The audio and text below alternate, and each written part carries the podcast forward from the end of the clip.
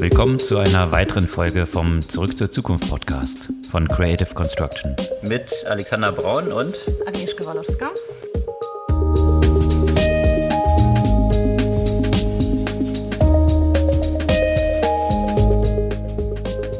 Was gab's Neues letzte Woche? Ein paar sehr spannende Themen rund um Security und diesmal sprechen wir jetzt nicht über neue Ransomware-Attacken, sondern eher von der anderen Seite und zwar wie unter anderem die FBI äh, dagegen vorgeht. Und auch FBI mit einem ziemlich großen Scoop, der rauskam bezüglich einer verschlüsselten Message-Apps und wie dort viele Kriminelle auf den Leim gegangen sind. Und wenn wir von Verschlüsselung und Sicherheit sprechen, eine interessante News aus Deutschland. Die deutsche Industrie bildet eine Quantenallianz, um in dem Bereich Quantumcomputing, Quantentechnologie Europa oder in Europa ja auch unabhängig zu sein. Und was dort besonders bezeichnend ist, dass keiner der Banken dabei ist. Wo wir bei diesem Thema Verschlüsselung und Kryptographie sind, sind wir natürlich auch gleich bei Kryptowährung und Bitcoin. Da gibt es aktuell eine ganze Menge Pushback von Regulierungsbehörden und was es damit auf sich hat und warum es Banken erschwert werden könnte, künftig mit Bitcoin zu handeln oder irgendwie dort involviert zu sein. Und wenn wir in diesem Umfeld Banken sind, natürlich auch noch eine ganze Reihe hochrelevanter Regulierungsthemen, klingen erstmal trocken, aber haben große Auswirkungen potenziell für die Robin Hoods und Trade Republics und Scalables und so weiter dieser Welt. Ja, und apropos Scalables und andere andere dieser Welt. Es gab natürlich wieder große Finanzierungsrunden und weitere Unicorns. Wie wir schon äh, in der letzten Folge prognostiziert haben. Aber auch noch eine ganze Reihe von Finanzierungsrunden über Scalable hinaus in Brasilien und in Schweden. Klarna als einer der großen dort. Und dann interessante Erkenntnisse aus diesem Umfeld des Prozesses von Epic Games gegen Apple und welche Konsequenzen jetzt dort bei Apple aktuell aktuell so auf dem Parkett stehen? Apple auch aus einer anderen Perspektive beleuchten wir und zwar Apple-Pläne rund um Apple Watch. Und wir haben ja letzte Woche über die europäische elektronische Identifikation gesprochen und ja, damit ist Apple mit dem Apple Watch eigentlich jetzt schon soweit. Und wo wir bei dem Thema Watch und Wearables bleiben, es kam auch eine Information, dass auch Facebook so eine Smartwatch Activity Tracker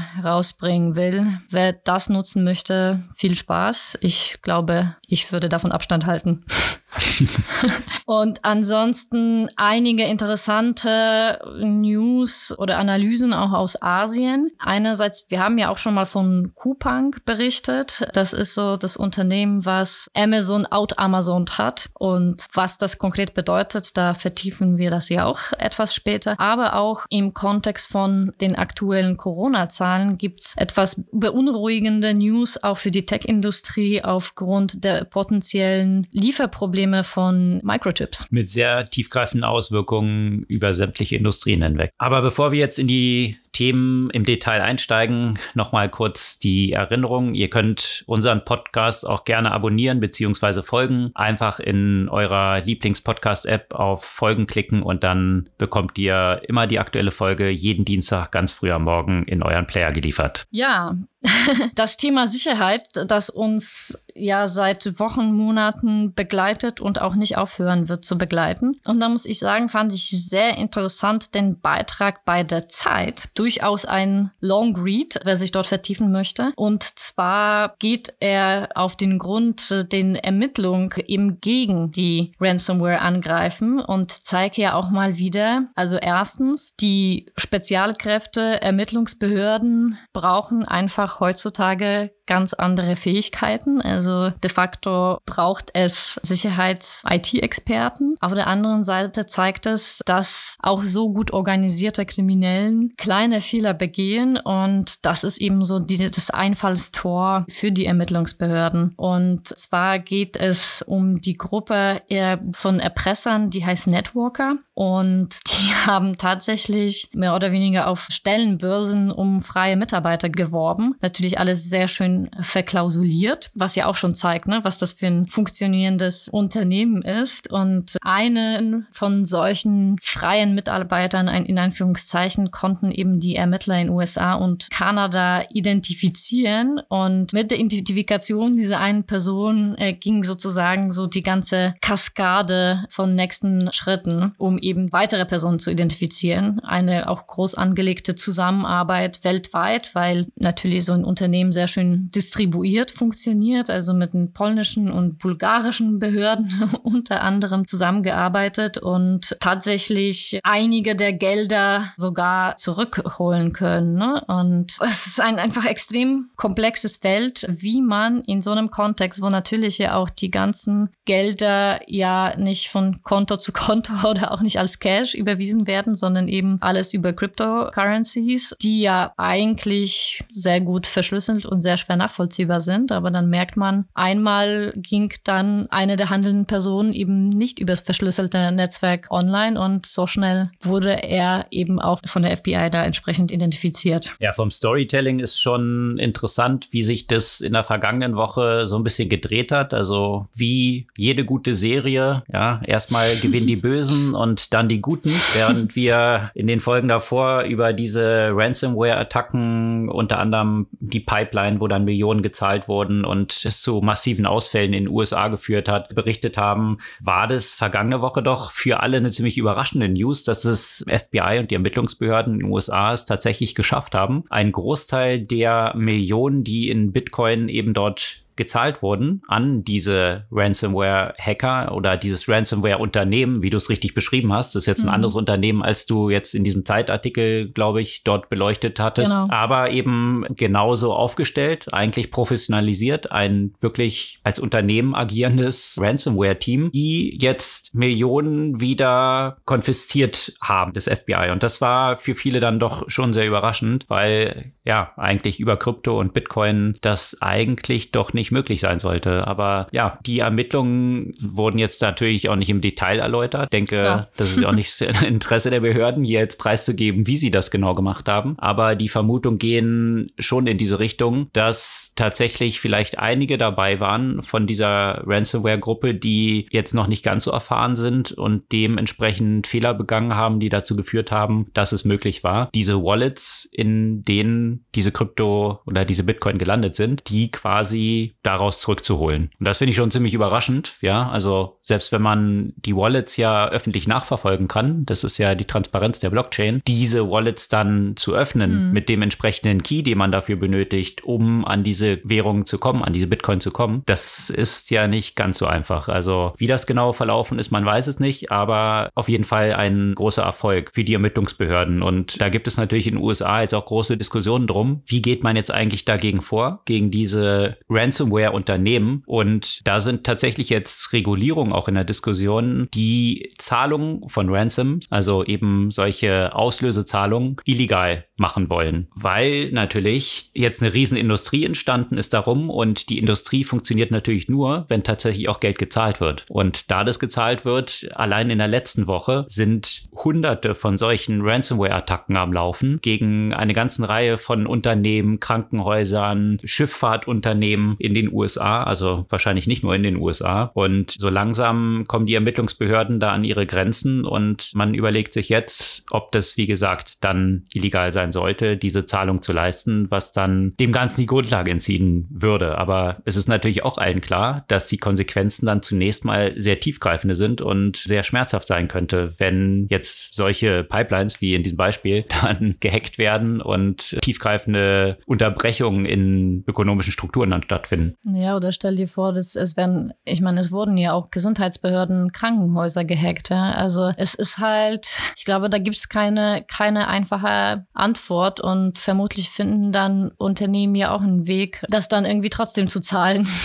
Ja, das sind halt die gleichen Diskussionen, die man auch so im Umfeld von Entführung und Lösegelderpressung mhm. hat. Ja? Also geht man den Entführern entgegen und zahlt die und macht damit diese Entführung zu einem Geschäft? Oder geht man dann halt die harte Konsequenz und sagt, na gut, dann müssen in diesem Kontext ein paar Leute sterben, die halt nicht rausgelöst werden und damit entzieht man dem Ganzen aber auch den Nährboden, dass das ein, als Geschäft betrieben werden kann. Also sicherlich eine sehr heikle Frage. Auf jeden Fall, ja. Rund um Entführung und Kriminalität gab es aber noch eine weitere interessante News vergangene Woche und mit sehr tiefgreifenden Konsequenzen. Und zwar hat das FBI es geschafft, eine verschlüsselte Messaging-App oder vielmehr ein verschlüsseltes Telefon, was bei Kriminellen sehr prominent verwendet wurde, um darüber zu kommunizieren, zu lancieren. Und das war jetzt mehrere Jahre im Betrieb. Das ist von großen mafiösen Strukturen, Kartellen in der ganzen Welt verwendet worden. Die wussten aber nicht, dass das ganze Gerät vom FBI rausgegeben war und eigentlich nur über Mittelmänner an die verkauft wurde. Und die haben sämtliche Nachrichten fleißig mitgehört. Und dementsprechend konnten auch tausende von Drogendeals, Mordaufträge, viele solche Sachen, die über diese Messenger-App abgewickelt wurden, verhindert werden. Und jetzt in der vergangenen Woche haben sie weltweit Durchsuchungen durchgeführt, tausende von Leuten festgenommen. Also wahrscheinlich doch ein ziemlich harter Schlag gegen eine große Anzahl von, von der organisierten Kriminalität geht. Ja, auf jeden Fall. Also ich musste jetzt gerade noch mal kurz an das Thema davor denken und wie eben immer diese Schwachstellen in so einem System dann ja auch identifiziert werden. Und gerade bei solchen Ransomware, aber das ist wahrscheinlich bei anderen kriminellen Vereinigungen hier auch so, die zunehmend professionalisiert werden. Wenn du dich ja quasi nur digital vernetzt und nur in so einem Franchise- und Affiliate-Modell arbeitest, steigert das eigentlich nicht ein Risiko, dass, dass du irgendeine Schwachstelle erwischst, dass die ganze Organisation ins Schwanken gerät? ich, ich weiß es nicht. Ich kenne mich so mit organisierten Kriminalität nicht so besonders gut aus, jenseits von Filmen und Serien, ne? Aber es ist doch irgendwie so ein gewisses Risiko, wenn du die Leute eigentlich nie siehst und nicht feststellen kannst und, und vielleicht auch keine Handhabe hast gegen die für mhm. den Fall, dass, dass sie irgendwie mit den Behörden kooperieren oder sonstigen Fehler machen. Das ist wahrscheinlich so das Walled Garden Apple Modell versus Android, ja? Also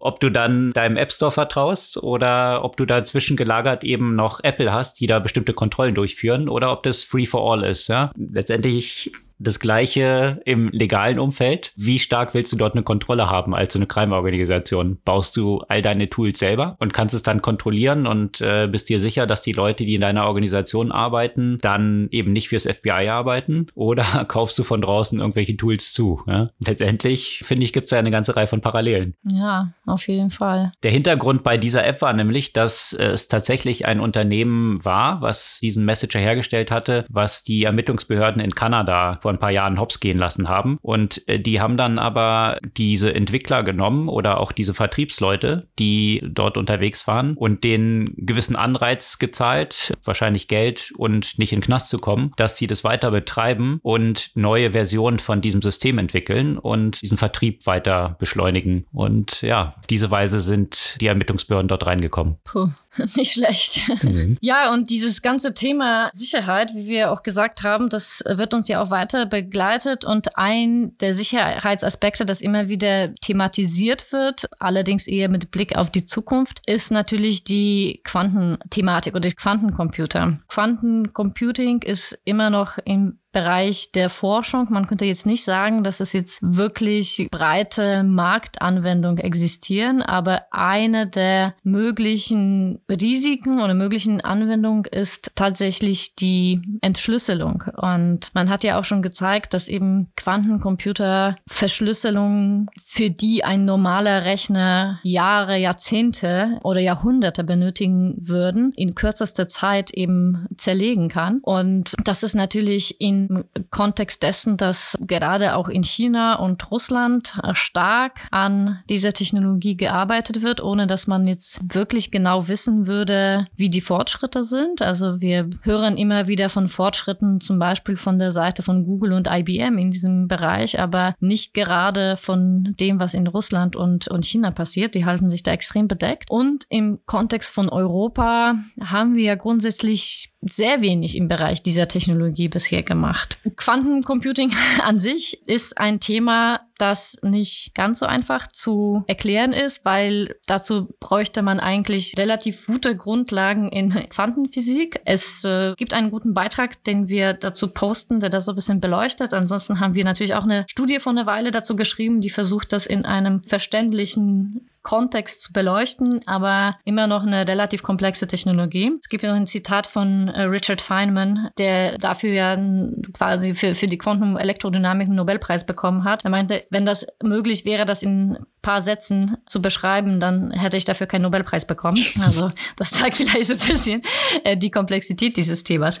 Aber die lange Einführung, eigentlich, was ich spannend finde, ist, dass letzte Woche eine News in Deutschland durch die Medien gegangen ist, dass jetzt deutsche Konzerne auch so eine Quantenallianz bilden. Also eben mit dem Ziel, digitale Souveränität äh, Deutschland und Europas. Und diese Unternehmen sollen eben in industrierelevante Anwendungen erforschen, die eben die Quantentechnologie benutzen. Und das sind äh, BASF, BMW, Böhringer Ingelheim, Bosch, Infineon, Merck, Munich Re, SAP, Siemens und Volkswagen. Und wenn man so auf die Liste guckt, dann sieht man sofort, ja, ein breites Spektrum von Industrie ist dabei. Wer nicht dabei, sind Banken. Und das fand ich etwas verwunderlich oder auch vielleicht besorgniserregend. Äh, klar, man weiß ja nicht die, die Hintergründe. Man könnte sagen, vielleicht arbeiten die Banken separat stark dabei, aber zu ähnlicher Zeit kam eben auch ein Beitrag bei Forbes, der die gleiche Problematik auch in den USA beleuchtet und das Fehlen von Aktivitäten, die in diese Richtung gehen, seitens amerikanischen Banken bemängelt, weil gerade das Thema Verschlüsselung und Sicherheit sicherlich eine der spannenden Aspekte im Bereich Quantencomputing ist und davon wären Banken sicherlich sehr stark betroffen im Zweifel. Ich weiß, dass es zum Beispiel seitens Schweizer Banken gerade in dem Kontext von Quantum Security, also Verschlüsselungsmaßnahmen, die auch gegenüber Quantencomputer sicher sind, das ist ja auch quasi ein komplettes Thema an sich, das auch nicht in zwei Minuten erklärt wird und aber auch von der DARPA auch einige Challenges in diesem Bereich eben ausgeschrieben wurden, explizit für das Thema Sicherheit im Kontext von Quantenrechner. Und da muss ich sagen, ja, das Thema ist noch unerforscht. Vielleicht dauert das noch ein Jahrzehnt. Vielleicht wird die Technologie nie marktreif. Man weiß es nicht. Aber gerade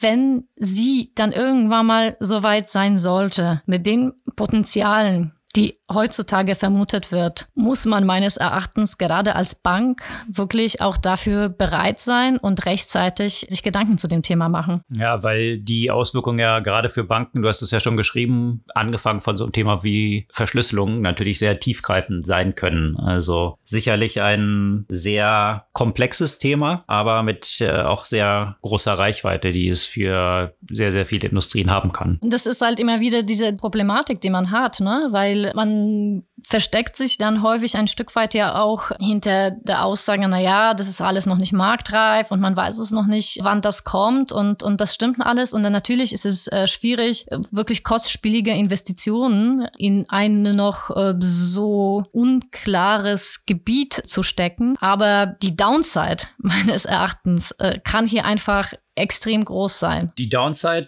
wird auch in einem anderen Umfeld beleuchtet und mittlerweile immer mehr zum zentralen Thema und zwar rund um Kryptowährungen. Da sind wir auch wieder bei Kryptographie und den Konsequenzen, die das für Banken haben kann, aber auch für Zahlungsströme und Geld im Allgemeinen. Und da hatten wir vergangene Woche ja schon berichtet, dass jetzt das erste Land, also El Salvador, offiziell Bitcoin als Währung eingeführt hat. Bisher hat El Salvador nur den Dollar gehabt als Währung. Die eigene Währung war im Rahmen des Bürgerkriegs hops gegangen und jetzt also Bitcoin. Und äh, jetzt gibt's dort auch wiederum aus der Schweiz interessanterweise, da du die Schweizer Banken erwähnt hattest, eine ganze Reihe von Sachen werden ja aus der Schweiz getrieben. Und da gibt's die Bank für internationalen Zahlungsausgleich. Das ist weltweit ein sehr zentrales Organ, weil es quasi die Zentralbank der gesamten Notenbanken ist. Und die haben einen Ausschuss, den Basel-Ausschuss genannt, weil sie eben in Basel sitzen. Und der hat jetzt eine Empfehlung entwickelt, wie Bitcoin künftig behandelt werden sollte von Banken. Und zwar werden dort unterschiedliche Risikoklassen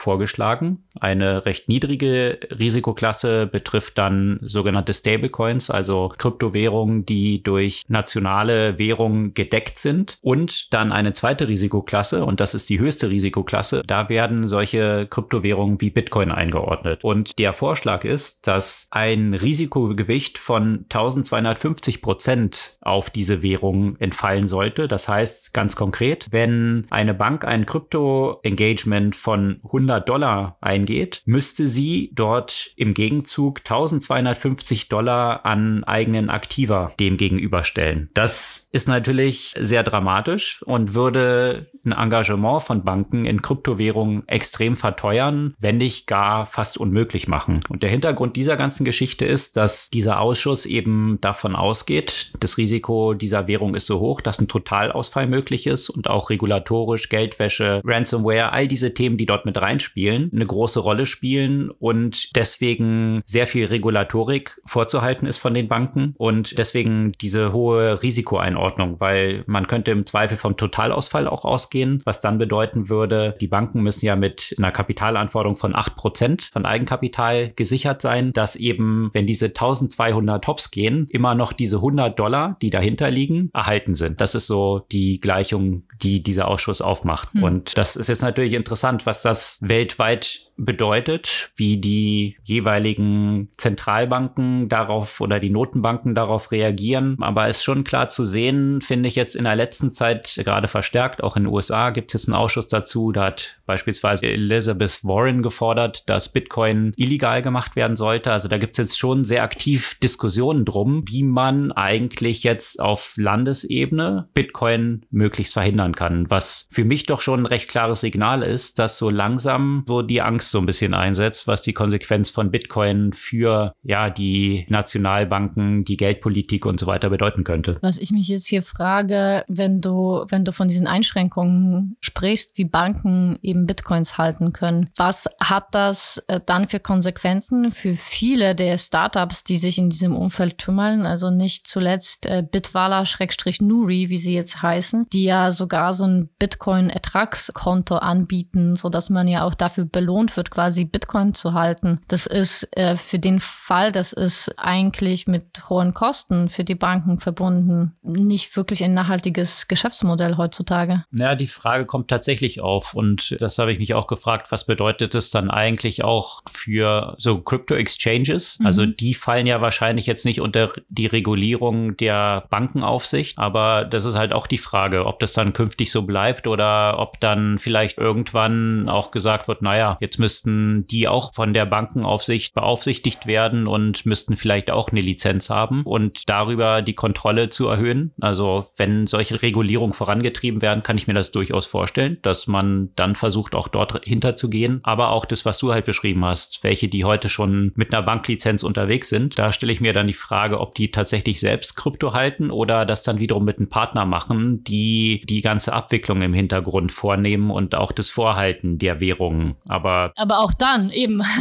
Aber mhm. auch dann hätte das Sag. sicherlich eine Auswirkung auf das Geschäftsmodell, weil dann sind ja auch sicherlich einige andere Konditionen von diesem Partner zu erwarten, wenn der, der Partner dann das Risiko tragen muss. Absolut. Also von daher letztendlich ein sehr interessanter Machtkampf, der jetzt dort immer weiter, immer ja drastische Reformen annimmt. Die eine Seite, also die Bitcoin-Jünger, die sagen, naja, das ist ja genau das Ziel, die nationalen Währungen knechten die jeweiligen Bevölkerung nur man hat ein inflationäres Modell, was die Staaten ausnutzen, um sich selbst möglichst günstig Finanzierungsmöglichkeiten zu schaffen und letztendlich damit aber gerade Leute zu knechten, die eben nicht viel Geld, also die nicht in Asset sind, sondern deren einziges Asset so ein bisschen Bargeld ist, was entwertet wird und deswegen sehr ungleiche Verteilung dieses heutigen Geldsystems vorliegt und deswegen hier Bitcoin die Lösung ist. Das ist so die eine Position und damit auch die Position, genau, die Zentralbanken sollen entmachtet werden und und die Fiat-Währungen sollen ausgehebelt werden. Und natürlich die Gegenseite, die genau dieses System natürlich, wenn man jetzt all diese negativen Sachen vielleicht mal ein bisschen relativiert, aber die dieses System eben erhalten möchte. Also äh, zumindest, dass sich jetzt auf dieser Ebene solche Gremien damit befassen und das aufs zentrale Parkett gehoben wurde, demonstriert ja auch schon in gewisser Weise den Siegeszug und die Macht, die jetzt Kryptowährungen und hier Bitcoin auch schon weltweit gewonnen haben. Tja, ich, also ich bin wirklich gespannt, wie das wird. Also zumal wir ja letzte Woche davon gesprochen haben, dass Salvador Bitcoin als eine Nationalwährung quasi mit äh, eingeführt hat. Und vielleicht machen das dann weitere Länder. Was hat das für eine Konsequenz, wenn einige Länder in die eine Richtung komplett gehen? Also hier, das ist jetzt meine Landeswährung und die anderen sagen, und ich verbiete das. Exakt. Und kann man verbieten? Das ist halt auch die nächste ja. Diskussion. Ne? Also was man verbieten oder blockieren kann, sind so die sogenannten On- and Off-Ramps. Also wie kommt man aus Fiat in Kryptowährung rein und wieder raus? Das das kann natürlich dann reguliert werden, dass das Banken verboten wird. Das ist durchaus auch die eine Diskussion, die so weit geht, dass das verboten werden soll. Die Frage ist dann aber, wenn Leute dann schon aus Fiat raus sind und in Krypto sind, müssen sie dann überhaupt noch in Fiat rein? Ja, wenn, wenn sie untereinander Geschäfte abwickeln, das kann ja dann direkt über Krypto alles ablaufen. Also das sind genau die Diskussionen, die geführt werden, ob die Banken und ob die Nationalstaaten überhaupt noch eine Handhabe haben, das wieder unter Kontrolle zu bringen, weil das ja auch verteilte Strukturen sind, dezentral eben, das ist ja gerade die Idee von Bitcoin. Das kann man eigentlich nur unter Kontrolle bringen, wenn man jetzt das gesamte Internet abschaltet, weil dort entsprechend die Nodes sind, auf denen diese Blockchain verteilt in der ganzen Welt liegt. Also das sind genau diese Diskussionen, die jetzt dort gerade stattfinden. Ich bin aber auch gespannt auf äh, Verfassungsklagen, sollte das irgendwie verboten werden, weil klar, China kann sowas machen. Die haben einfach viel bessere Möglichkeiten, das zu kontrollieren und Gegenwind äh, existiert dort ja nicht wirklich. Aber wenn solche Verbote in Europa und in USA kommen, ich glaube, dass es schon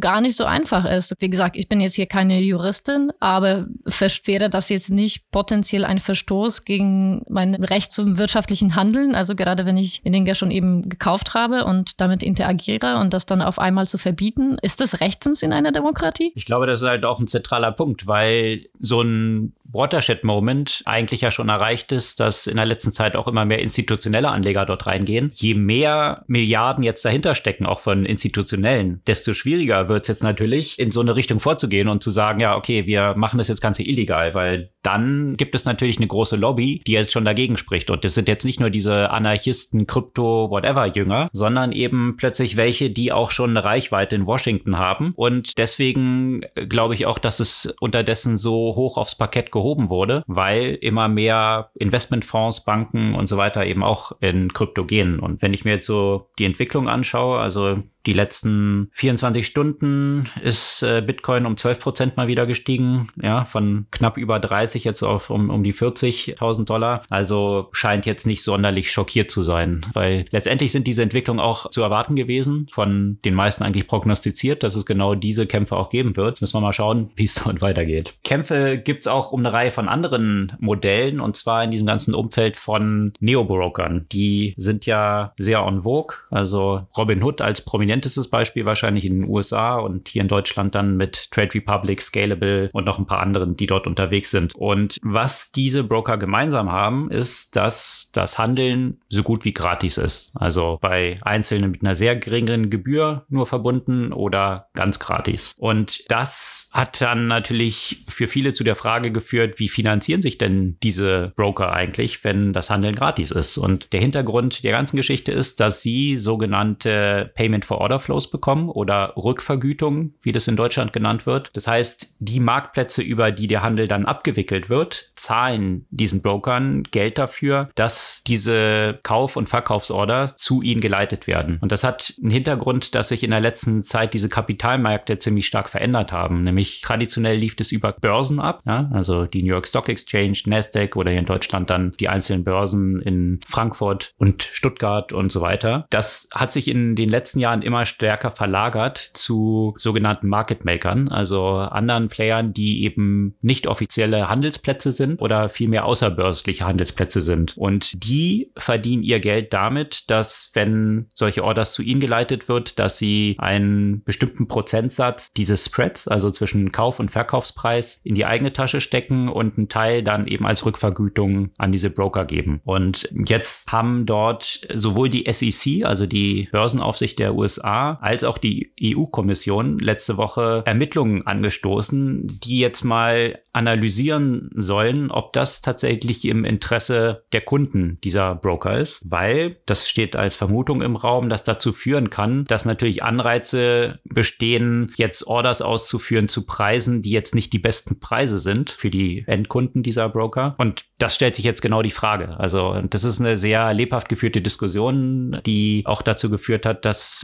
natürlich diese Market Maker sagen, das ist alles Quatsch, weil wir liefern bessere Preise, als die Börsen das tun. Und das ist auch immer, womit sie verglichen werden. Aber wenn man sich jetzt mal so anschaut, dass das Handelsvolumen, was mittlerweile über diese nicht börslichen Handelsplätze abgewickelt wird, in den USA sind es mittlerweile jetzt schon 38 Prozent des Gesamthandels, der darüber läuft. Nur noch 53 Prozent läuft über die Börsen. Dann sieht man halt schon, dass sich hier das Schwergewicht ziemlich verändert hat. Und die Frage ist dann, ob diese Preise, die von den Börsen gestellt werden, dann noch so ein relevanter Vergleichsmaßstab sind. Also sicherlich eine interessante Diskussion, die dort stattfindet, die sehr tiefgreifende Konsequenzen für die Neo-Broker haben könnte, wenn es jetzt anders reguliert wird und zum Beispiel solche Payments verboten werden. Aber was ich finde in dieser Diskussion so ein bisschen untergeht, diese Payments bekommen auch die traditionellen Broker. Es wird jetzt hier immer so auf diese Neo-Broker abgestellt, aber die traditionellen Broker, die eben zu diesen außerbörslichen Handelsplätzen auch einzelne Orders leiten, die kriegen genau solche Kickbacks. Also von daher, wenn das jetzt reguliert werden würde und das nicht mehr erlaubt wäre, dann müssten ja eigentlich alle ihre Gebühren nach oben anpassen, hm. also nicht nur die Neo-Broker. Und von daher bin ich mal gespannt. Das Interesse hat wahrscheinlich kaum einer, auch die etablierten Broker nicht, dass diese Gebühren oder diese, diese Kickbacks oder dieses Payment for Order Flow nicht mehr stattfindet. Interessantes Thema, gerade ja auch in dem Kontext, dass wir ja vor nicht so langer Zeit von der fulminanten Finanzierungsrunde von Trade Republic berichtet haben. Und ja, auch in der vergangenen Woche gab es ja aus diesem Umfeld eine, eine weitere Finanzierung und zwar von Scalable Capital, das jetzt auch zu einem Unicorn geworden ist. Allerdings nur, muss man sagen, in Einführungszeichen mit 1,4 Milliarden Dollar. Das ist ja doch ganz schön traurig in dem Kontext, wenn man sieht, mit welcher Bewertung Trade Republic und äh, WeFox zum Beispiel in der letzten Zeit bewertet worden sind. Ja, das ist natürlich Klagen auf hohem Niveau. 1,4 Milliarden mit äh, 180 Millionen Dollar Finanzierung, die sie bekommen haben, ist natürlich ein Riesenerfolg. Aber klar, vor dem Hintergrund, was in der letzten Zeit alles so an Finanzierungsrunden gelaufen ist und vor allem, weil die so Schlag auf Schlag gerade in der vergangenen Woche oder in der Woche davor eben kam, mhm. wie wir berichtet hatten, auf Bewertung von 5 Milliarden dort, 4 Milliarden, 3 Milliarden. Ja, Scalable da mit den 1,4 Milliarden fast so ein bisschen untergegangen. Aber wenn man sich mal überlegt, 2019 wohlgemerkt gab es so das erste deutsche Unicorn im Fintech-Umfeld mit N26 und jetzt, ja, gibt's gefühlt fast jeden zweiten Tag ein neues Unicorn hier in Deutschland. Auf jeden Fall, denke ich mal, ein Riesenerfolg, was auch belegt, dass auch dort dieses Brokerage-Modell, Scalable Scalable Capital war ja zunächst angetreten mit dem Geschäftsmodell, dass sie Vermögensverwaltung machen auf Basis von ETFs und das optimiert mit sogenannten Robos, also Robo-Advisor. Das Modell scheint ein bisschen schwieriger Fuß zu fassen hier in Deutschland. Da waren ja so Player in den USA, Wealthfront und ähnliche Vorbild. Aber dieses ganze Brokerage-Thema, was dann Scalable so als wie so ein Pivot hingelegt hat oder zumindest zweigleisig jetzt fährt, das scheint eben ähnlich dynamisch zu wachsen wie bei Trade Republic, aber natürlich ein bisschen später gestartet gestartet, was wahrscheinlich auch erklärt, dass die Bewertung hier noch etwas niedriger ist, als es eben bei Trade Republic der Fall ist. Du hast jetzt gerade N26 ja erwähnt als den ersten ja,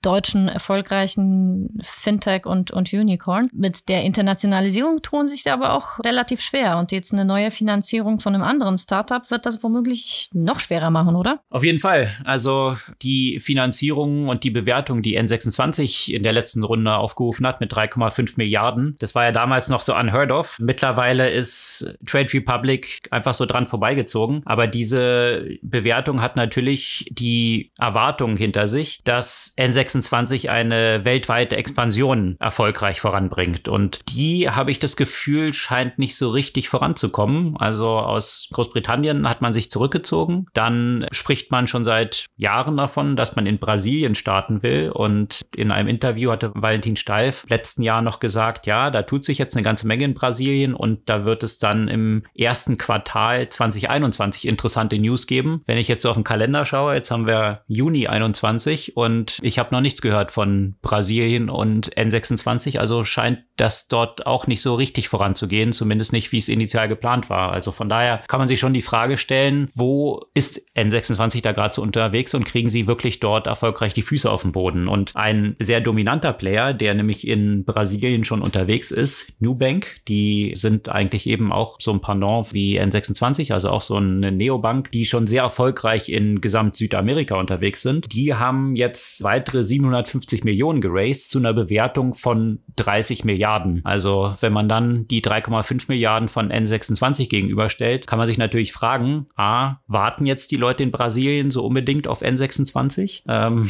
wenn, wenn dort eben Player entsprechend schon unterwegs ist und ja, die Bewertungsdimension Expansion zeigt halt auch, dass sicherlich so ein Nubank wesentlich mehr Geld jetzt in der Tasche hat, um aggressiv die Expansion voranzutreiben. Und wie ich gehört habe, planen die ja auch Richtung Europa die Fühler auszustrecken. Also vielleicht dann auch bald auf dem Heimatmarkt von N26 unterwegs zu sein. Und dann ist halt die Frage, wer hier am längeren Hebel sitzt. Ich habe interessanterweise äh, am Wochenende mit ein paar Nachbarn zusammengesessen, die aus Brasilien sind, die vor ein paar Jahren hier nach Deutschland gezogen sind und die meinten, als sie hierher kamen, die haben ihren Augen nicht getraut, wie hier die Bankenwelt unterwegs ist. Also so war es in Brasilien vor 10, 15 Jahren. Und da stellt sich dann natürlich auch die Frage, ein N26 hat hier in Deutschland zumindest am Anfang natürlich eine echte Differenzierung gehabt. Wenn in Brasilien das quasi eh schon der Standard ist, wie Banken dort unterwegs sind, ist halt die Frage, ob diese Differenzierung dann ausreicht, um dort erfolgreich auf den Boden zu kommen. Ja, dort und auch hier. Ne? Also die sind ja auch zunehmend unter Druck, also auch mit Vivid Money, die auch einen wirklich fulminanten Start hingelegt haben. Und äh, auch Revolut ist hier präsent und wenn noch weitere kommen, bin ich mal gespannt, weil jetzt sagen wir mal, was Produkterweiterung, Innovation, hat sich jetzt nicht so viel getan bei N26 in der letzten Zeit. Da haben die anderen, glaube ich, die so ein bisschen links überholt. Ja, und auch bei der Fragestellung, wie man tatsächlich Geld verdient, das scheint ja hier auch noch ziemlich ein großes Fragezeichen zu sein bei vielen Banken ja der Fall, aber natürlich auch bei N26 und Trading scheint ja ganz gut zu funktionieren, damit Geld zu verdienen. Äh, warten wir mal, wie das ist, wie sich das mit diesen Rückvergütungen und Payment for Order Flows entwickelt, ob dann dort auch ein Fragezeichen hinkommt. Aber zunächst mal ist dieses Geschäft halt sehr profitabel und da hat eben auch der Gründer von N26 im Anfang dieses Jahres erwähnt, dass sie natürlich auch in diesen Bereich rein wollen und mit den unterschiedlichsten Playern sprechen, also eben mit einem Bitpanda in Österreich oder ein Scalable oder ein Trade Republic. Damals wäre Trade Republic noch so ein Junior-Partner am Tisch gewesen bei diesen Gesprächen. Das hat sich mit der Bewertung wahrscheinlich umgekehrt und jetzt wird sich die Frage stellen, ob Trade Republic sowas überhaupt möchte, so eine Partnerschaft oder das nicht selber dieses Feld aufräumen. Also von daher, ja, sicherlich interessante Entwicklung dort. Wo du jetzt gerade gesagt hast, die Banken tun sich ja auch schwer damit Geld zu verdienen. Interessanterweise, die letzten News von Commerzbank zeiten, dass sie zumindest kurzfristig einen Weg gefunden haben, Geld zu verdienen, beziehungsweise den Weg haben sie schon vor ein paar Jahren gefunden. Jetzt hat das ja aber diese positive Auswirkung gehabt. Und zwar hat Commerzbank mit Commerz Ventures und äh, mein Inkubator ja zwei Instrumente, mit denen in Fintech-Startups investiert wird. Und unter anderem hat die Commerzbank in, also es gibt ja 16 Beteiligungen und unter anderem eben Marketta. Und von Marketta, falls ihr euch erinnern könnt, haben wir auch vor nicht so langer Zeit berichtet, und zwar von dem durchaus erfolgreichen Börsengang, was jetzt eben auch sich in den Commerzbankzahlen spiegelt. Ich finde es halt doch durchaus äh, interessant, weil sich viele Unternehmen mit solchen Investitionen in Startups ja immer noch äh, schwer tun und eher lange das dominante Modell war, solche Inkubatoren und Acceleratoren und die Startups sich zu sich zu holen und entweder irgendwie selbst zu entwickeln oder sie eben in möglichst frühen Stadium quasi ganz zu übernehmen. Und hier war es ja eine Minderheitsinvestition, die sich aber als richtig erfolgreich ausgestellt hat. Ja, sicherlich eine große Erfolgsgeschichte da für diese Anstrengungen der Commerzbank, nachdem sie ja bei Trade Republic leider das so ein bisschen verpasst haben. Da hatten sie ja damals auch die Möglichkeit. Aber mit Marketta jetzt hier ein Erfolg von diesem Investment. Marketta ist so in diesem Umfeld von Stripe unterwegs. Also von daher sicherlich eine Gratulation dort an, an die Commerzbank und grundsätzlich diese Fragestellung, wie Unternehmen dort, etablierte Unternehmen dort unterwegs sind. Also in Deutschland ist wahrscheinlich da die ersten und erfolgreichsten so Holzbrink, die ja mit dieses ganze Ökosystem hier aufgebaut haben, dass so ein klassisches Unternehmen dort in andere investiert. Das sicherlich spannend zu sehen, ja, ob diese Investments sich dann eben auszahlen. Sicherlich hier ein großer Erfolg. Ein anderer großer Erfolg auch in diesem Umfeld nochmal eine Finanzierungsrunde Klarna. Da hat Softbank nochmal nachgelegt. Klarna, äh, dieses Buy Now, Pay Later Modell, was äh, extrem erfolgreich unterwegs ist, sowohl in Europa als jetzt auch mit der Expansion in den USA. Die haben nochmal 640 Millionen zu einer Bewertung von jetzt 45 Milliarden geraced. Wow. Also 45 Milliarden ist schon ja ein astronomische Summe. Damit sind sie weltweit das zweitwertvollste Fintech nach Stripe, die jetzt ja mit knapp 100 Milliarden bewertet sind. Also von daher ein Riesenerfolg natürlich für ein schwedisches Fintech und Gratulation natürlich in diese Richtung. Wohlgemerkt sind das nochmal eine Steigerung von 330 Prozent der, der Bewertung, die sie noch vor kurzem hatten. Zuletzt hatten sie zu einer Bewertung im März wohlgemerkt von 31 Milliarden geraced. Also in den paar Monaten von März bis Juni nochmal von 31 auf 45 äh, Milliarden hoch und davor die Runde war, wie gesagt, 330 Prozent im letzten September zu 10 Milliarden gewesen. Also nicht mal in einem Jahr 330 Prozent Steigerung. Das ist natürlich eine extreme Dynamik, die dort drin ist. Eine Dynamik anderer Art äh, zeigt sich gerade auch bei Apple, nicht wahr? Wir haben jetzt sehr viel Banking und Fintech äh,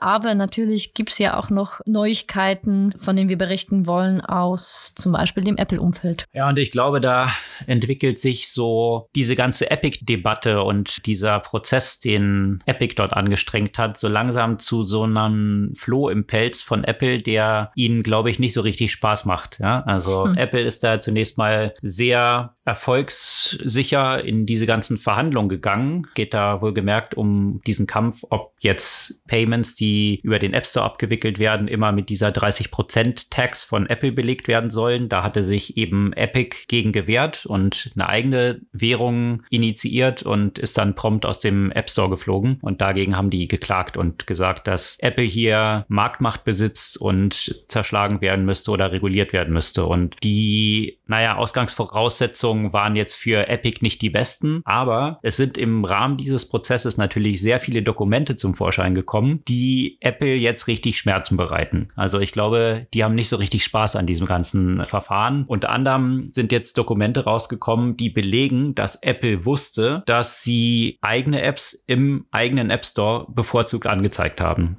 am prominentesten ist es geworden rund um Dropbox. Da hatte Steve Jobs irgendwann mal gesagt, also der hatte nicht so gutes Verhältnis zu Dropbox und hat irgendwann mal gesagt, I will destroy them. Und interessanterweise hat sich das in den Rankings im App Store niedergeschlagen. Wenn man nach Dropbox gesucht hat zum Beispiel, wurde an erster Stelle die Apple-eigene Dropbox-App sozusagen, also so ein Dropbox-Ersatz angezeigt, wo man Dokumente in der Cloud speichern kann und erst ziemlich weit unten dann tatsächlich Dropbox. Und da gab es vergangenes Jahr verschiedene Berichte von der New York Times, auch vom Wall Street Journal, die sämtliche Apps von Apple mal durchgegangen sind und geschaut haben, was sind die Wettbewerber und wer rankt immer zu den Begriffen der Wettbewerber am höchsten. Und das waren durch die Bank eigene Apple-Apps. Und das ist natürlich jetzt sehr kritisch, gerade wenn es um solche Themen wie marktbeherrschende Stellung und Ausnutzen von marktbeherrschender Stellung, also Antitrust geht. Und hier hat Apple jetzt nachgebessert und die haben jetzt nach dem Bekanntwerden dieser Dokumente gesagt, ja, ja, das war jetzt keine manuelle Anpassung, die dort stattgefunden hatte, um diese Apps dort so hoch zu ranken, sondern es hat mit dem Algorithmus zu tun. Ja, nun ist halt die Frage, der Algorithmus wird ja auch von irgendjemand manuell entwickelt und dort fließen bestimmte Gewichtungen ein. Also von daher letztendlich ist es natürlich ein bisschen fadenscheinige Erklärung von Apple und dessen sind sie sich wohl auch bewusst. Also wenn man jetzt nach Dropbox sucht, erhält man auch tatsächlich Dropbox angezeigt. Also da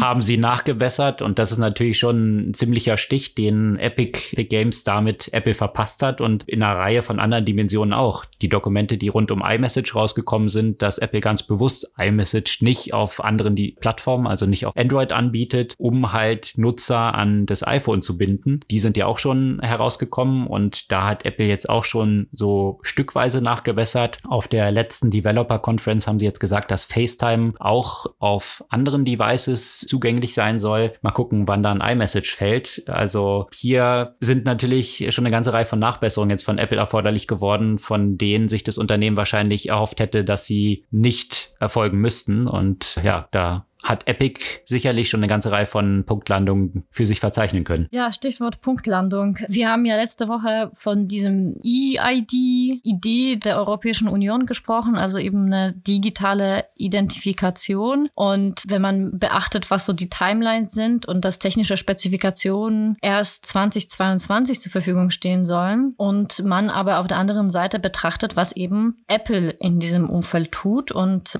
zwar Neuerungen, die angekündigt angekündigt wurden, jetzt gerade bei dem Thema Apple Watch, die eben in die Richtung gehen, alles, was mit Identifikation, Zahlung und den ganzen Aspekten aus diesem Umfeld wirklich auf das Handgelenk zu bringen. Und zwar Zahlen mit Apple Watch äh, kann man schon seit einer ganzen Weile. Jetzt wird aber noch an weiteren Themen gearbeitet, also dass zum Beispiel Führerscheine und auch äh, Personalausweise oder sonstige Ausweisdokumente eben äh, verschlüsselt in der Apple Wallet hinterlegt werden können und über die Uhr auch zugreifbar sein sollen. Und zum Beispiel ist das Unternehmen wohl bereits in der Verhandlung mit Transportation Safety Administration in den USA, um das ja auch als einen gültigen Zugang zum Beispiel zu Flughäfen und, und entsprechend Flugzeugen zu, zu garantieren. Und da sieht man, arbeitet, sagen wir mal, äh, regulatorisch zentral an so einer Lösung, währenddessen die großen Technologieunternehmen eigentlich diese Lösung bereits parat haben und natürlich durch diese große Nutzerbasis und, und die entsprechende Durchdringung das auch viel schneller an die Frau und den Mann bringen können und äh, vermutlich auch deutlich nutzerfreundlicher. Auch wenn man natürlich die Diskussion führen kann, ja, will ich denn eine eigentlich mein, mein gesamtes Ökosystem bei Apple haben und will ich alles an meinen Daten, wie nicht nur Zahlungsdaten, sondern jetzt auch Ausweisdokumente dort hinterlegen. Ja, aber da fährt ja Apple natürlich schon eine perfekte Strategie, muss ich sagen, ja, weil Absolut. sie, wenn man an Tech-Unternehmen und Privacy denkt, ich bin überzeugt, wenn wir jetzt da irgendwie 100 Leute auf der Straße fragen, wird ein Großteil der Leute Apple als das vertrauensvollste Unternehmen, was Daten und Privacy angeht, nennen, weil das ist, das ist das Thema, was ja Apple immer gepusht hat, wo es sich bewusst immer gegen Google und Facebook positioniert hat. Und wem würde man also am ehesten diese Daten anvertrauen? Wahrscheinlich am ehesten Apple und einem geschlossenen Ökosystem und nicht diesem offenen, werbefinanzierten System, was eben bei Google und bei noch schlimmer wahrscheinlich für die meisten bei Facebook existiert. Also von daher sich dort jetzt zu positionieren und diese Ausweis, offiziellen Dokumente dort auch entsprechend mit reinzubringen, ist natürlich schon eine super Positionierung, die Apple vor dem Hintergrund dieser Privacy-Priorisierung dort ganz gut ausspielen kann. Und ich frage mich, in welche Richtung das dann tatsächlich dann auch weitergeht. Ja, also ob Apple, die ja immer weiter den Zugang für andere dort einschränken zu den Nutzerdaten, also auch E-Mail-Tracking haben sie auch bekannt gegeben, wird, wird jetzt abgeschaltet bei Apple mit riesen Konsequenzen wahrscheinlich für Newsletter und, und Trackbarkeit Verfügbarkeit? Werden die E-Mails geöffnet? Werden sie nicht geöffnet? All diese Informationen wird dann Apple nicht mehr rausgeben. Also Apple sitzt dann immer mehr auf hochrelevanten Nutzerdaten und die Frage ist, wollen sie das nicht auch irgendwann monetarisieren? Vielleicht in der Apple-spezifischen, ganz privaten Weise, aber ist natürlich ein Riesenschatz, den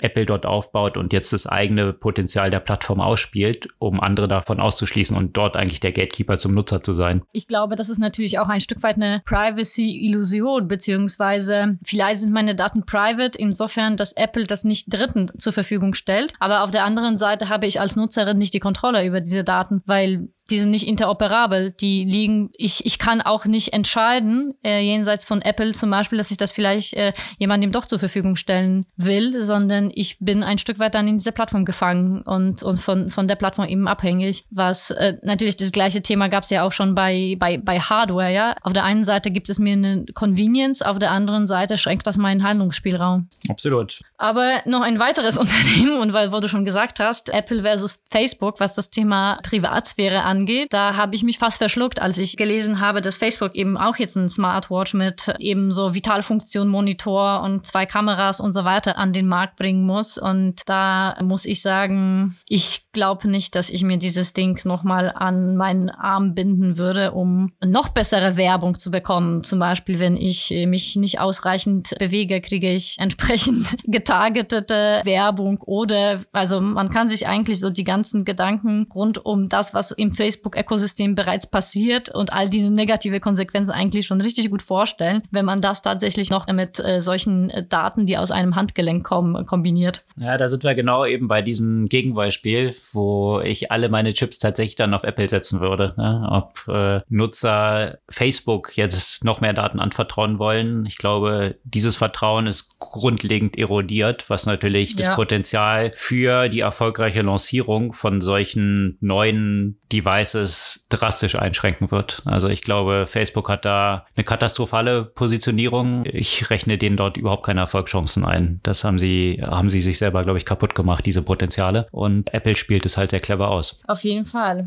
Nochmal ein kurzer Blick nach Asien, bevor wir zu Ende kommen. Äh, und ich würde jetzt vielleicht nicht so tief in das Thema reingehen, sondern empfehle euch den entsprechenden langen ziemlich langen Beitrag bei Technology Review und zwar über Coupang, ein Unternehmen aus Südkorea, über das wir ja auch schon äh, gesprochen haben, gerade auch im Kontext des Börsengang und der, der Riesenbewertung dort. Ein Unternehmen, das ja quasi erstmal gestartet hat als so ein Couponing-Unternehmen, da kommt noch der Name her, aber zu einem südkoreanischen Amazon geworden ist, sozusagen mit allem, was dazugehört. Einerseits, was dominante Positionierung im Markt angeht, mit dieser gnadenlose äh, Kundenausrichtung, könnte man sagen. Über 99 Prozent der Lieferungen sollen innerhalb von 24 Stunden geliefert werden. Dafür sorgen ja auch äh, weitgehend diverse Algorithmen. Also es ist schon faszinierend, wie Zahlen und Algorithmus orientiert die gesamte gesamten Prozesse in dem Unternehmen gesteuert sind. Auf der anderen Seite, also das, was so spannend ist, ist es natürlich ein Stück weit ja auch beängstigend, weil äh, genauso wie es bei Amazon viel Diskussion darüber gibt, wie die Menschen, die dort arbeiten, behandelt werden. Und zwar nicht die Entwickler, sondern die Menschen, die die Waren entweder ausliefern oder in den Warenhäusern arbeiten. Auch da schlägt wohl Coupang Amazon in der negativen Seite, dass, wie gesagt, gesagt, viele der, der, der Mitarbeiterinnen und Mitarbeiter eher so wahrgenommen werden oder sich selbst wahrgenommen führen als die Hände und Arme der Algorithmen, auch mit äh, wirklich äh, gnadenlosen Deadlines, die dazu führen, dass äh, viele, viele krank werden und auch mittlerweile mehrere Todesfälle, die in Zusammenhang mit, äh, mit der Erschöpfung stehen von jungen Leuten, dort vermerkt worden sind. Und da, ich muss sagen, da denke ich über mein eigenes Konsumverhalten oder auch das grundsätzliche Konsumentenverhalten im Kontext von E-Commerce äh, nach und frage mich, muss man wirklich jede Ware innerhalb von 24 Stunden bekommen, wenn das die Konsequenz sind? Oder dürfte es nicht, genauso wie es im, im Kontext von, von vielen Gütern das Thema Fair Trade thematisiert wird, müsste man im E-Commerce-Bereich nicht auf so Fair, Fair Work äh, auch achten? Leisten und äh, dann im Zweifel entweder auch höhere Gebühren oder einfach mal langsamere Lieferzeiten in Kauf nehmen. Ja, das ist sicherlich eine interessante Debatte, halt gerade vor dem Hintergrund, dass auch hier in Deutschland. Da hat ja Gorillas in der letzten Woche ziemliche Schlagzeilen gemacht. Viele Lieferfahrer, die am Streiken sind und die Darkstores blockieren. Also wie das dann halt auch hier aussieht. Ja? Also grundsätzlich habe ich einen interessanten Bericht, da hatte ich letzte Woche ja auch schon von berichtet, gelesen, dass hier die Bedingungen relativ gut zu sein scheinen. Aber natürlich wird, wird es auch andere Fälle geben, die jetzt da zu diesem, zu diesem Pushback irgendwie geführt haben. Und einzelne Lieferanten haben haben vergangene Woche auch, da posten wir auch einen Link zu, tatsächlich auch ja so ein, ein Verband oder eine Organisation in dieser Richtung oder eine Ankündigung gestartet, die in diese Richtung gehen soll, die du gerade beschreibst. Ja, also wie, wie kann man jetzt sicherstellen, dass diese Auslieferungen fair sind, dass die Mitarbeiter dort fair behandelt werden? Grundsätzlich stelle ich mir halt die Frage, ja, also ist jetzt ein Job an der Kasse, wo man von morgens bis abends irgendwelche Produkte von links nach rechts über über ein Band zieht oder über einen Scanner zieht, ist das jetzt ein wertvollerer Job, der dort dann irgendwie existiert, als äh, Leute, die ja mit Fahrrädern unterwegs sind. Aber natürlich stellt sich dann die Frage, was sind die Rahmenbedingungen, die, die halt dort angelegt werden, um sicherzustellen, dass es halt nicht die Dimensionen annimmt, die, äh, wie du beschrieben hast, zum Beispiel bei Kupang oder auch in China ist es ja auch ein echtes Drama, wie dort die Fahrer unterwegs sind und über Unfälle auch überhaupt nicht versichert sind, all solche Themen und dann ihre, ihre Fahrräder oder Motorräder Fahrräder dann auch noch selbst bezahlen müssen. Also wirklich sehr hart an der Grenze des Überlebens nur leben. Das ist natürlich ja sehr relevante Fragestellung. Ein anderes Thema aus Asien, das aber auch ein Stück weit mit ja auch mit dem Wohl der, der Mitarbeiterinnen und Mitarbeiter zu tun hat, sind die Ausbrüche von Corona unter anderem in Taiwan und äh, in Malaysia. Also Taiwan war bisher äh, nicht so stark getroffen und ist aber ein wichtiger Hub für Sem Semiconductor-Entwicklung Entwicklung und, äh, und Produktion. Und da zeigt sich ja auch das wieder, was, äh, was sich eigentlich auch schon am Anfang der Pandemie vor über einem Jahr gezeigt hat, äh, auch eine gewisse Abhängigkeit natürlich von den asiatischen Märkten. Die Fabriken laufen jetzt gerade auf Sparflamme, gerade in, aufgrund der, äh, der Covid-Fälle, was dazu führt, dass äh, maximal 15 bis 40 Prozent der normalen äh, Lieferkapazität an Microchips äh, erreicht werden kann, was natürlich äh, in Zeiten, diese Microchip hungrig sind, äh, zu, zu großen Problemen bei jedem möglichen Hardware-Herstellen führen kann. Ja, und die Konsequenzen sieht man ja schon, diese Verwerfung in den Lieferketten, einzelne Automobilhersteller weltweit, die schon ihre Produktion gedrosselt haben, weil eben einzelne Chips nicht da sind, die teilweise schon die Produktion angepasst haben, also was früher Displays waren, jetzt wieder so auf Zeiger, also so mechanische Geräte umstellen, weil dort dann diese Chips nicht mhm. erforderlich mhm. sind. Also das ist schon sehr tiefgreifend und hat natürlich auch viel, also ist eine Verkettung von Umständen dort, hat auch viel mit dem, ja, mit der Politik von Trump damals zu tun, dem Trade War, wo dann viele Unternehmen in China sich bevorratet haben und massenhaft Chips eingekauft haben, weil die Gefahr bestand, dass dann sie nicht mehr an diese Chips rankommen. Also das hat auch schon zu Verwerfungen geführt. Corona das dann nochmal verstärkt und solche Produktionskapazitäten, Semiconductor-Fabriken, die lassen sich auch nicht so von heute auf morgen aufbauen. Das heißt, ja, dort gibt es tatsächlich große Verzögerungen und sieht man in vielen Bereichen aber auch von Rohstoffen, wo die Preise stark angestiegen sind, teilweise auf so ein Level, die sich gar nicht über Preiserhöhungen an die Kunden weiterleiten lassen, sodass in China einzelne Fabriken jetzt die Produktion eingestellt haben. Also das ist schon, äh, schon interessant, was man dort äh, jetzt so als weitreichende Verwerfung in den Volkswirtschaften sieht. Äh, letzte vielleicht interessante News, äh, Verwerfung Volkswirtschaften und E-Commerce aus China. Da posten wir auch noch einen langen Artikel zu, ähm, echte Leseempfehlung. China ist in vielen Bereichen ja da schon wesentlich weiter in diesem E-Commerce-Umfeld und vor allem auch in solchen Livestreaming-Events. Taobao Live ist dort eine Plattform, über die Influencer direkt so mit Video-Livestreaming Produkte verkaufen und die erfolgreichste Livestreamerin hat dort wohlgemerkt im Jahr 2020 31 Milliarden Dollar umgesetzt. Also eine Livestreamerin 31 Milliarden. Sie ist damit auch zur 500 reichsten Chinesin aufgestiegen und macht mehr Umsatz als das profitabelste Shopping Center von China. Also das mit einer Person und Livestreaming. Ich glaube, in Europa ist diese, diese Livestreaming Sales ist ja noch, Fragezeichen, nicht so populär. Keine Ahnung, ob hier, da China ja immer da so ein paar Jahre voraus ist, noch eine ganze Menge Potenzial schlummert. So dieses Home Shopping 24, das so auf Influencer zu erweitern, ja, die teilweise ja so in Instagram dann unterwegs sind und Produkte verkaufen, aber so einen dezidierten Channel für nur so Livestreaming Sales kenne ich eigentlich in Europa noch nicht. Weiß nicht, du? Ich noch nicht. Ich weiß nicht, ob das auch so ein chinesisches oder asiatisches Phänomen ist oder ob das hier nur mit etwas Verzögerung ankommt, wie mit TikTok ja auch der Fall. Kommt wahrscheinlich mit Verzögerung, aber ich meine, ich weiß es nicht. Ich kannte das ja auch nicht, als das im Fernseher lief, so richtig. Von daher weiß nicht, ob ich die richtige äh, Ansprechpartnerin bin. ja.